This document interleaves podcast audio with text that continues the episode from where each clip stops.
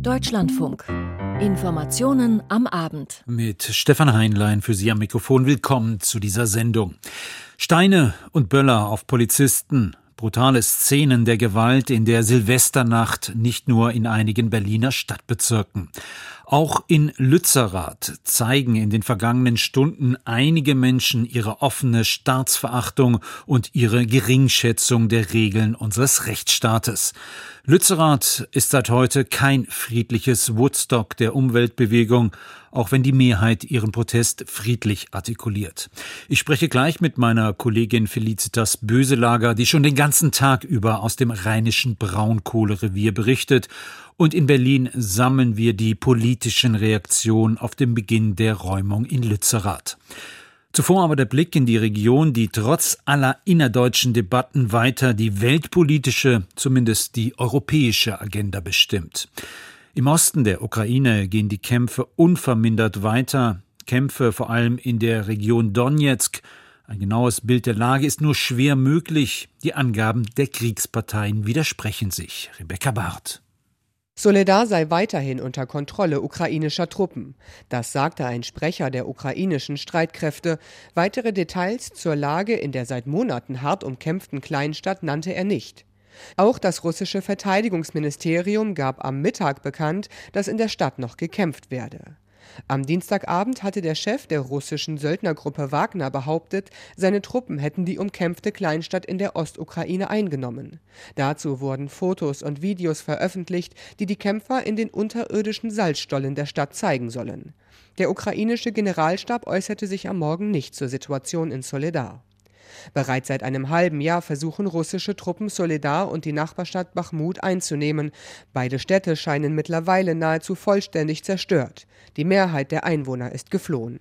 Trotz der militärisch weiter äußerst heiklen Lage für die ukrainischen Verteidiger ihrer Heimat zögert die Bundesregierung Leopard-Kampfpanzer an Kiew zu liefern. Heute geht Polen bei dieser Frage in die Offensive aus Warschau Martin Adam. Polen ist bereit, Leopard 2 Kampfpanzer an die Ukraine zu liefern. Das erklärte der polnische Präsident Andrzej Duda bei einem Besuch im ukrainischen Lviv. Auf der gemeinsamen Pressekonferenz mit dem Präsidenten der Ukraine Volodymyr Zelensky und dem litauischen Präsidenten Gitanas Nausėda sagte Duda, Polen habe beschlossen, eine Kompanie Leopardpanzer an die Ukraine zu übergeben. Das müsse allerdings im Rahmen einer internationalen Koalition geschehen, die bisher allerdings offenbar nicht existiert. Man habe das erste Zitat Panzerpaket geschnürt, sagte Duda, und er hoffe, dass sich andere Länder anschließen werden. Es seien jedoch noch formale Anforderungen zu klären. Polen erhöht damit den Druck auf die deutsche Bundesregierung, die jeder Ausfuhr von Leopardpanzern zustimmen muss. Das polnische Militär verfügt über 249 Leopard-2-Panzer. Laut Medienberichten umfasst das Angebot an die Ukraine 14 Panzer aus diesem Bestand.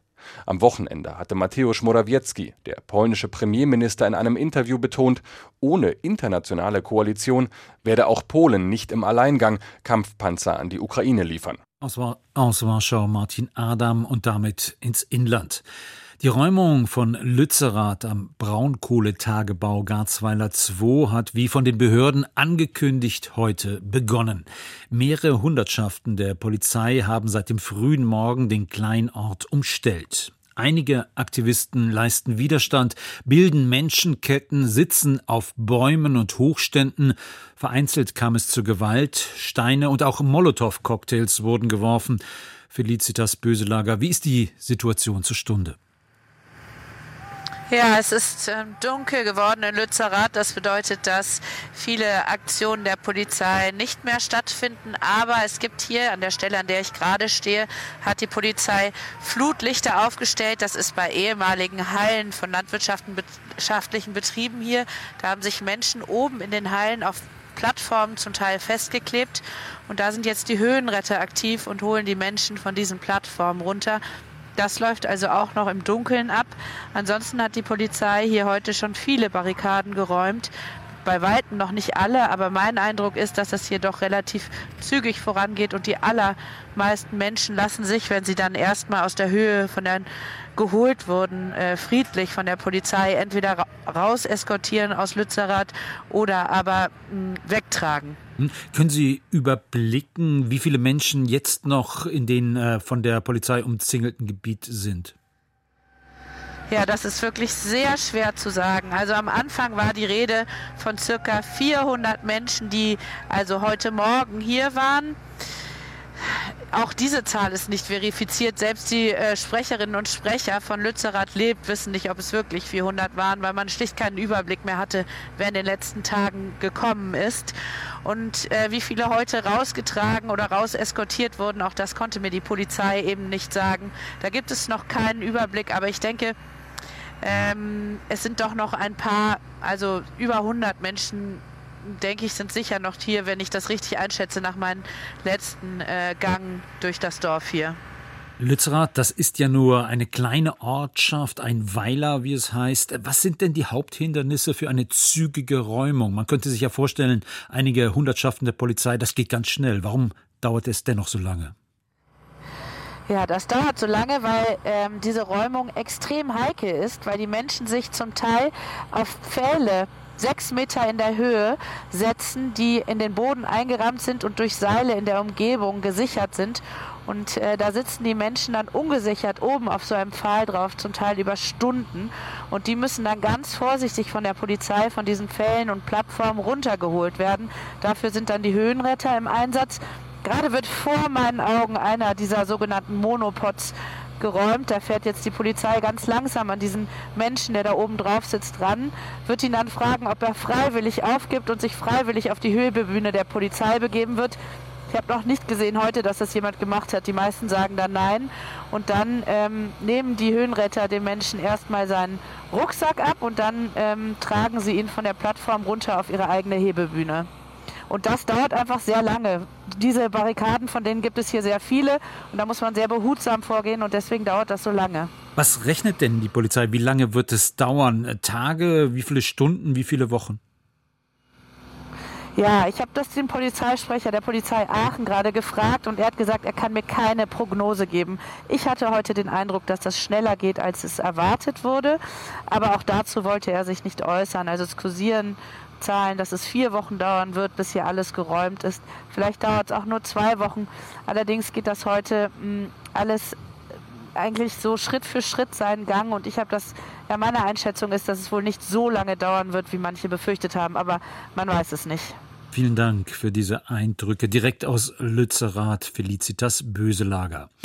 Die Räumung ist auch politisch heikel. Vor allem die Grünen als Teil der Ampel hadern mit dem Beschluss, vorerst weiter Kohle zu fördern und zu verstromen. Viele Klimaaktivisten haben inzwischen mit der Partei gebrochen, werfen Minister Habeck und anderen Spitzengrünen Verrat an den eigenen Zielen und Idealen vor. Doch dieser wehrt sich. Aus Berlin an Katrin Büsker. Eine richtige Entscheidung für den Klimaschutz, so nannte der grüne Wirtschafts- und Klimaminister Robert Habeck heute die Pläne für den Braunkohleabbau im Rheinischen Revier. Vorgezogener Kohleausstieg 2030, kurzfristige Verlängerung von zwei Braunkohlemeilern und ja, auch die Abbaggerung von Lützerath. Das ist sicherlich nicht schön, aber auf der anderen Seite ist sehr viel gewonnen worden. Weniger CO2-Emissionen und Rechtssicherheit für die Menschen in den Dörfern, die dort noch leben. Klimaschutz sei die Aufgabe unserer Zeit und er schätze das Engagement der Menschen. Lützerath sei aber das falsche Symbol. Jetzt bleibt mir nur zu appellieren, dass ähm, alle mit Bedacht vorgehen, dass es keine Gewalt gibt von keiner Seite. Regierungssprecher Steffen Hebestreit verurteilte in der Regierungspressekonferenz, dass es teilweise auch zu Gewalt durch Demonstrierende gekommen war und verteidigte die Räumung. Es ist Teil einer Vereinbarung und es ist geltendes Recht, im Übrigen auch vom Verwaltungsgericht Aachen Ende vergangenen Jahres sind die letzten noch anhängigen Klagen gegen einen Abriss abgewiesen worden. Insofern erwartet die Bundesregierung, dass das Recht eingehalten wird und die Polizei ist dafür da, geltendes Recht auch durchzusetzen. Doch es gibt auch Widerspruch aus Berlin. Die Linkspartei setzt sich für den Erhalt von Lützerath ein. Co-Parteichefin Janine Wissler betonte gestern vor Ort, die Linkspartei stehe an der Seite der Klimaschutzbewegung. Der linke Bundestagsabgeordnete Bernd Rixinger warf den Grünen vor, sich zum Handlanger von RWE zu machen. Auch innerhalb der Grünen Partei gibt es Widerstand gegen die Räumung. Der Co-Sprecher der Grünen Jugend, Timon Ginos, fotografierte sich heute in kämpferischer Pose in Lützerath und kündigte an, den Ort verteidigen zu wollen. Co-Sprecherin Sarah Lee Heinrich erklärte im ZDF, dass viele Menschen in der Grünen Partei es genauso sehen wie wir, dass wir Lützerath nicht abbaggern können. Wir haben eine Schlagzeile nach der nächsten, dass wir unsere Klimaziele in jedem Bereich eigentlich reißen und die Kohle unter Lützerath zu verfeuern, das würde am Ende des Tages dafür sorgen, dass wir noch weiter zurückgeworfen werden. Die Parteijugend hat Zweifel daran, dass die Kohle wirklich für die Versorgungssicherheit gebraucht wird. Der grüne NRW-Umweltminister Oliver Krischer hatte den Kompromiss mit RWE am Morgen im Deutschlandfunk verteidigt. Wir haben eine Vereinbarung mit RWE geschlossen, äh, die dazu führt, dass der Tagebau um die Hälfte verkleinert wird, dass fünf Dörfer, das war immer die Forderung der Bewegung, gerettet werden, dass die Menschen in diese Dörfer zurückkommen, wenn sie das wollen. Nebenbei haben wir auch noch dafür gesorgt, dass zehn Kilometer Autobahn nicht gebaut werden. In einem offenen Brief fordern nun hunderte deutsche Fachleute aus der Wissenschaft die nordrhein-westfälische Landesregierung auf, ein Moratorium zur Räumung zu erlassen. Es gebe substanzielle wissenschaftliche Zweifel an der Notwendigkeit einer Räumung. In die gleiche Richtung geht ein weiterer Brief von etwa 200 deutschen Prominenten, wie der Schauspielerin Katja Riemann oder der Sängerin Judith Holofernes. Auch sie fordern einen Stopp der Räumung. Im Fernsehsender Welt TV warf CDU-Innenpolitiker Philipp Amthor den Klimaaktivisten vor, demokratische Prozesse zu ignorieren. Man muss in einer Demokratie dann auch zu Kompromissen stehen. Man kann das kritisieren, aber am Ende geht es auch darum, dass hier nicht irgendein äh, Unrechtsstaat da diesen Braunkohletagebau forciert. Die Entscheidung sei demokratisch legitimiert. Der Bundestag hatte die Bedingungen des Braunkohleausstiegs im Rheinischen Revier Anfang Dezember mit breiter Mehrheit beschlossen für den Deutschlandfunk an Katrin Büsker. Fast jeden Freitag zur Mittagsstunde lauschte die Nation in den vergangenen Monaten gebannt der Stimme von Lothar Wieler. Seine wöchentliche Lageeinschätzung gab zu Hochzeiten der Pandemie die wissenschaftliche Richtung vor für die Corona-Strategie der Politik. Innerhalb weniger Wochen wurde der zuvor nur Insidern bekannte RKI-Chef so zum vielgefragten Gespräch Gesprächspartner. Nun legt Norbert Wieler sein Amt als Präsident des Robert Koch Instituts nieder. Zu den Hintergründen Volker Findhammer. Der Schritt erfolgt im Einvernehmen mit Bundesgesundheitsminister Karl Lauterbach, heißt es in der Pressemitteilung, die zeitgleich vom Robert Koch Institut und dem Gesundheitsministerium verbreitet wurde. Er habe die vertrauensvolle Zusammenarbeit mit Lothar Wieler über all die Jahre sehr geschätzt, erklärt Gesundheitsminister Karl Lauterbach. Umso mehr bedauere er, dass Wieler das Institut verlassen werde. Ohne Lothar Wieler wäre Deutschland schlechter durch diese Pandemie gekommen, erklärt Lauterbach. Lothar Wieler, der zum 1. April aus dem Robert Koch Institut ausscheidet und eine neue Aufgabe in der Forschung übernehmen will, dankte den Beschäftigten des Instituts für ihren außergewöhnlichen Einsatz während der Pandemie und dem Gesundheitsminister für die vertrauensvolle Zusammenarbeit. Dies jedoch nicht ohne einen Seitenhieb und dem Verweis darauf, dass die Unabhängigkeit der Forschung auch zukünftig akzeptiert werden müsse, denn die sei unabdingbar, damit das RKI seine Aufgabe erfüllen könne. Vor fast genau einem Jahr waren Lauterbach und Wieler öffentlich wahrnehmbar aneinandergeraten. Damals hatte das Robert-Koch-Institut unmittelbar vor einem Treffen in der Bund-Länder-Runde einen Bericht veröffentlicht, der sich für maximale Kontaktbeschränkungen aussprach, während der Gesundheitsminister mit nicht ganz so weitgehenden Beschränkungen in die Verhandlungen mit den Ländern gehen wollte. Auch vom Vorstoß des Robert Koch Instituts, den genesenen Status zu verkürzen, wurde Lauterbach überrascht. Schon damals wurde mit der baldigen Ablösung Wielers gerechnet, was Karl Lauterbach aber immer wieder von sich gewiesen hat. Das Einzige war ein Kommunikationsproblem und das Kommunikationsproblem lag darin, dass ich noch nicht informiert war, dass das bereits an dem Tag in Kraft treten sollte. Es blieb bei einer formal freundlichen Zusammenarbeit, zumal die gemeinsamen öffentlichen Auftritte in der Bundespressekonferenz alsbald nicht mehr nötig waren. Ein Nachfolger steht noch nicht fest. Für eine Übergangszeit soll nun Lothar Wieler Stellvertreter Lars Schade das Robert Koch Institut leiten. Volker Findhammer. In wenigen Wochen, Mitte Februar, wird das Abgeordnetenhaus in Berlin neu gewählt. Allen Umfragen nach wird es ein knappes Rennen. Eine erneute Mehrheit für Franziska Giffey und ihren rot-rot-grünen Senat ist alles andere als sicher. Die schweren Silvesterkrawalle in der Hauptstadt sind zusätzlicher Ballast für die angeschlagene regierende Bürgermeisterin. Mit einem eilig einberufenen Gipfel gegen Jugendgewalt versucht die SPD-Politikerin nun wieder in die Offensive zu kommen. Aus Berlin Sebastian Engelbrecht. Der Psychologe Kasim Erdogan, engagiert in der Sozialarbeit, stammt aus der Türkei und lebt seit 1974 in Berlin. Erdogan lobt Franziska Giffey's Gipfel gegen Jugendgewalt, elf Tage nach den Silvesterausschreitungen. Anders als bei anderen Integrationsgipfeln und Islamkonferenzen säßen hier die Betroffenen mit am Tisch. Das ist heute ein bisschen anders, dass die Leute im wahrsten Sinne des Wortes, die mit der Basis zusammenarbeiten, eingeladen worden sind. Leute, die seit Jahrzehnten wirklich mit Menschen in sozialen ich sag mal, Regionen arbeiten, eingeladen worden sind. In erster Linie aber sitzen Funktionäre am Gipfeltisch, Vertreterinnen und Vertreter des Senats, der Bezirke aus Polizei, Justiz und Sozialarbeit. Franziska Giffey, Berlins regierende Bürgermeisterin, verspricht mehr Geld zur Prävention von Jugendgewalt. Einen zweistelligen Millionenbetrag will sie bereitstellen für Sozialarbeit unter Jugendlichen auf der Straße, in der Schule, für die sogenannte aufsuchende Elternarbeit.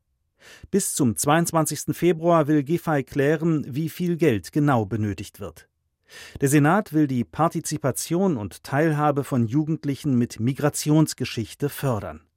Zudem, so Franziska Giffey, sollen soziale Projekte nicht von Jahr zu Jahr um ihre Existenz bangen müssen wie bisher. Da müssen wir schauen, ob wir Wege finden können, längerfristige Förderzusagen auszusprechen, damit Orte, die auch da sind, gehalten werden können, gesichert werden können. Es geht um den Ausbau von Jugendeinrichtungen vor Ort. Das wird alles nicht von heute auf morgen gehen, aber es ist ein wichtiges Thema. Mit am Tisch des Gipfels gegen Jugendgewalt sitzt Cassius, so wird er vorgestellt. Er macht mit bei Gangway, einem Verein für Straßensozialarbeit, und will anderen Jugendlichen ein Vorbild sein. Und zwar bieten wir Sportangebote, quasi Boxen, Tischtennis, Fußball und sonstiges. Wir haben halt Honorarkräfte gestellt. Wir sind ein Team von ca. 8, 9 Leuten im Alter von 19 bis 27. Vor zwölf Kamerateams und etwa 50 Journalisten präsentiert die regierende Bürgermeisterin ihr Anti-Gewalt-Programm. Es ist Wahlkampf in Berlin und Giffey teilt aus gegen die CDU. Die hatte den Senat im Innenausschuss des Abgeordnetenhauses um eine Liste mit den Vornamen der Tatverdächtigen aus der Silvesternacht gebeten. Wir haben hier eine Situation, in der Berliner Jugendliche, die hier geboren und aufgewachsen sind, die hier in Stadtteilen leben, wo es eine Häufung von sozialen Problemlagen gibt, wo auch äh, deren Eltern schon hier geboren und aufgewachsen sind, wo Dinge schiefgelaufen sind. Die Antwort zu geben, wer sich hier nicht dran hält, muss irgendwo anders hin, das ist zu simpel. Ob die Gewalttäter aus der Silvesternacht einen Migrationshintergrund haben, danach fragt die regierende Bürgermeisterin nicht. Genauso wie es einfach keine konstruktive Lösung ist, zu fragen, welche Vornamen hatten die denn alle. Das hilft null weiter. Vielmehr will Giffey die Aufmerksamkeit auf die soziale Situation der Gewalttäter lenken. Jeder Jugendliche, der Täter geworden ist, hat selber eine massive Opfererfahrung. Für die sozialen Probleme sucht der Giffey-Senat beim Gipfel nach Lösungen. Uneinigkeit herrscht an anderer Stelle. Sollen wirklich 4000 sogenannte Bodycams für Polizisten angeschafft werden? Und sollen die Böllerverbotszonen ausgeweitet werden? Darüber streitet der Senat weiter, elf Tage nach Silvester. Aus Berlin Sebastian Engelbrecht. Deutschland wird immer bunter, immer vielfältiger. Mehr als jeder vierte hier lebende Mensch hat inzwischen einen Migrationshintergrund. Jahr für Jahr steigt diese Zahl und dennoch haben viele Bundesbürger Vorbehalte gegen alles, was fremd erscheint. Noch immer haben Menschen mit dunkler Hautfarbe oder ausländischem Namen es schwerer, Wohnungen oder Arbeit zu finden. Fremdenfeindlichkeit ist trauriger Alltag. Alltag in Deutschland. Heute hat das Kabinett den erstmals erschienenen Lagebericht Rassismus in Deutschland verabschiedet. Panayotis Gavrilis berichtet. Antirassismus sei systemrelevant für die Demokratie, meint die Integrations- und Antirassismusbeauftragte der Bundesregierung Rehm Alabali Radovan bei der Vorstellung des Lageberichts. Der Bericht bestätigt, Rassismus ist eine große Gefahr für unsere Demokratie, denn es geht um die Menschenwürde und die ist jedem von uns in Artikel 1 Grundgesetz garantiert. Und Rassismus ist dabei keine abstrakte Gefahr, sondern eine schmerzliche Erfahrung für viele, viele Menschen in unserem Land. 90 Prozent der Bevölkerung erkennen an, dass es Rassismus in Deutschland gibt.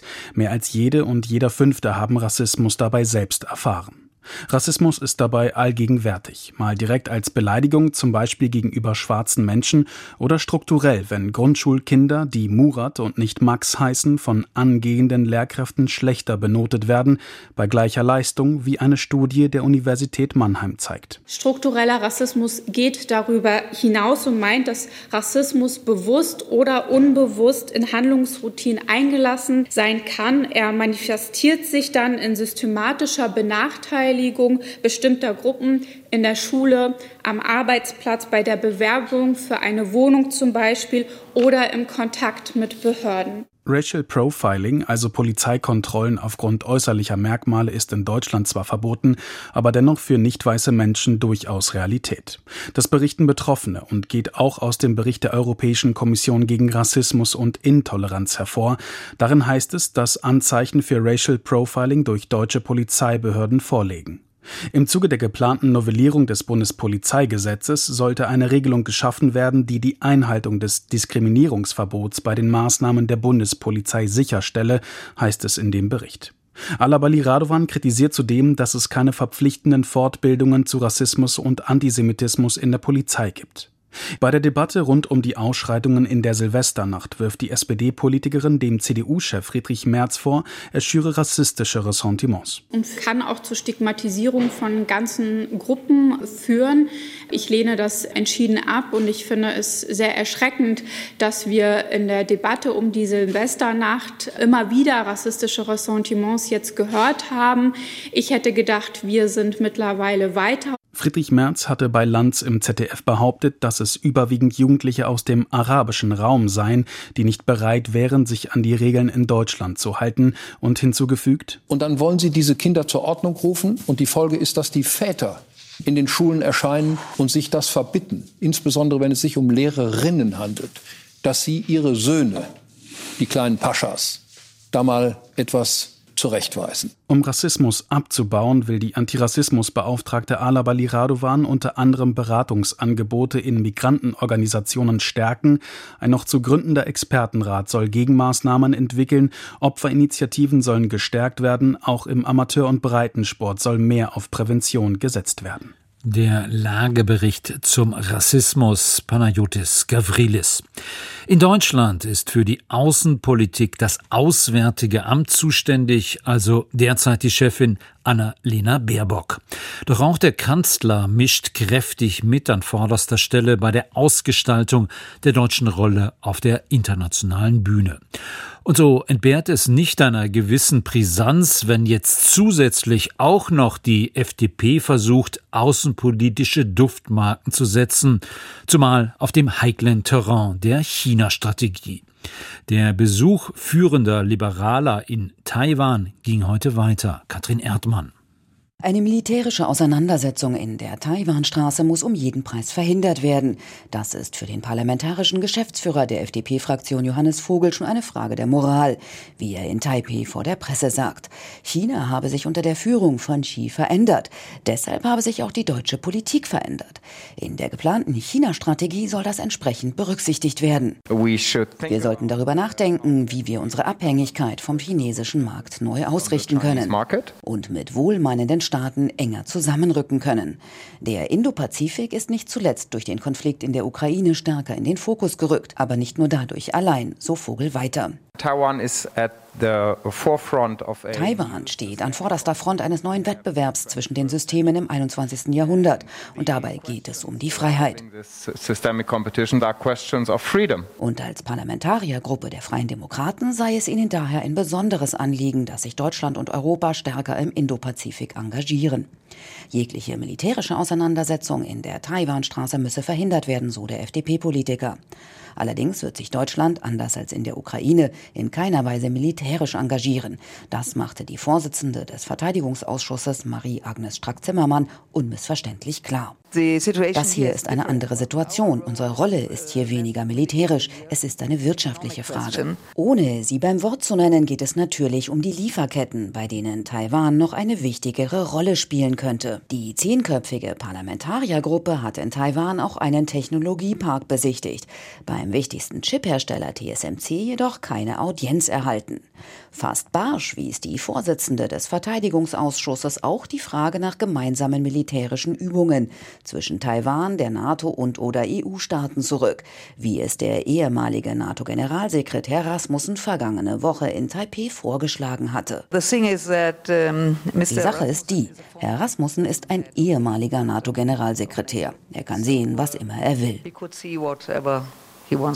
Ähnliche Worte fand die FDP-Politikerin Strack-Zimmermann auch für den chinesischen Botschafter in Deutschland, der den mehrtägigen Besuch der Delegation in Taiwan erwartungsgemäß kritisiert hatte. Der Botschafter kann sagen, was immer er will. Und andererseits, was ebenso wundervoll ist, wir sind Parlamentarier und können reisen, wohin wir wollen.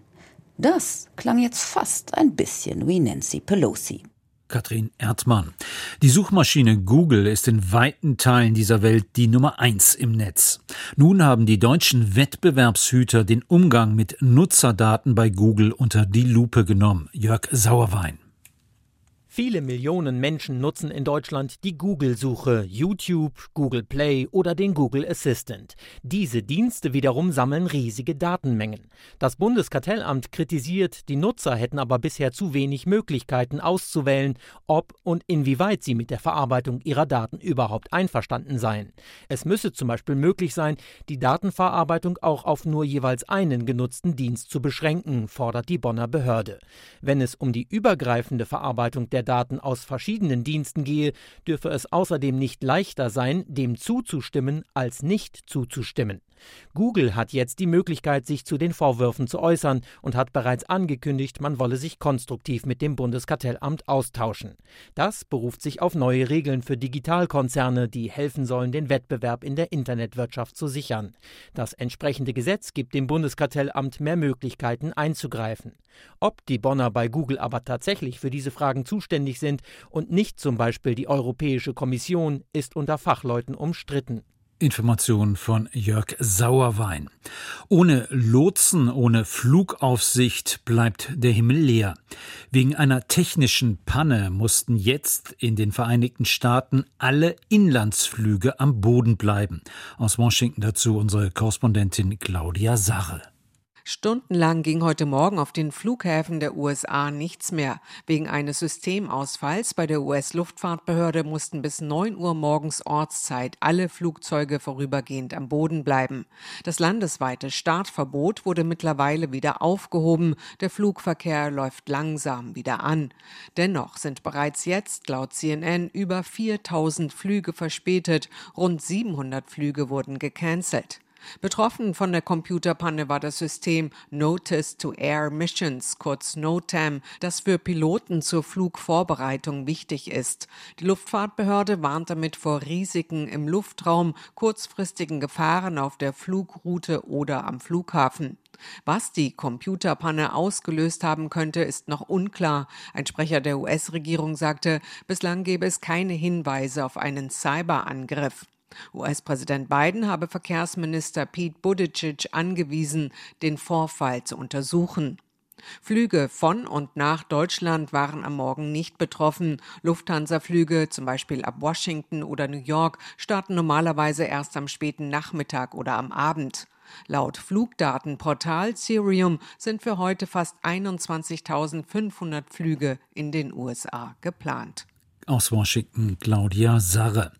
Im Herbst unterzeichneten die Konfliktparteien in Äthiopien ein Abkommen zur Beendigung des Krieges um die Region Tigray im Norden des Landes. Jetzt gibt es offenbar weitere Fortschritte. Antje Dikans. Der Friedensprozess im Norden Äthiopiens ist einen Schritt vorangekommen. Die Übergabe der Waffen wurde von einem Team der Afrikanischen Union bestätigt. Der Konflikt in der Tigray-Region hat in den vergangenen zwei Jahren nach Schätzungen mehr als eine halbe Million Menschen das Leben gekostet.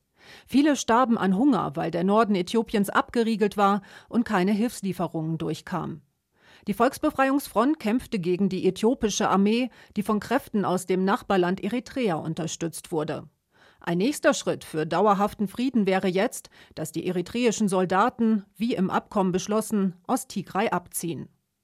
Morgen wird die deutsche Außenministerin Annalena Baerbock in Äthiopien erwartet, die unter anderem Gespräche mit Regierungsvertretern und mit Menschenrechtsorganisationen führen will. Aus Nairobi Antje Dikans. Und damit sind wir auch am Ende dieser Sendung. Das Team dankt fürs Zuhören und wünscht Ihnen einen schönen Abend. Mein Name ist Stefan Heinlein.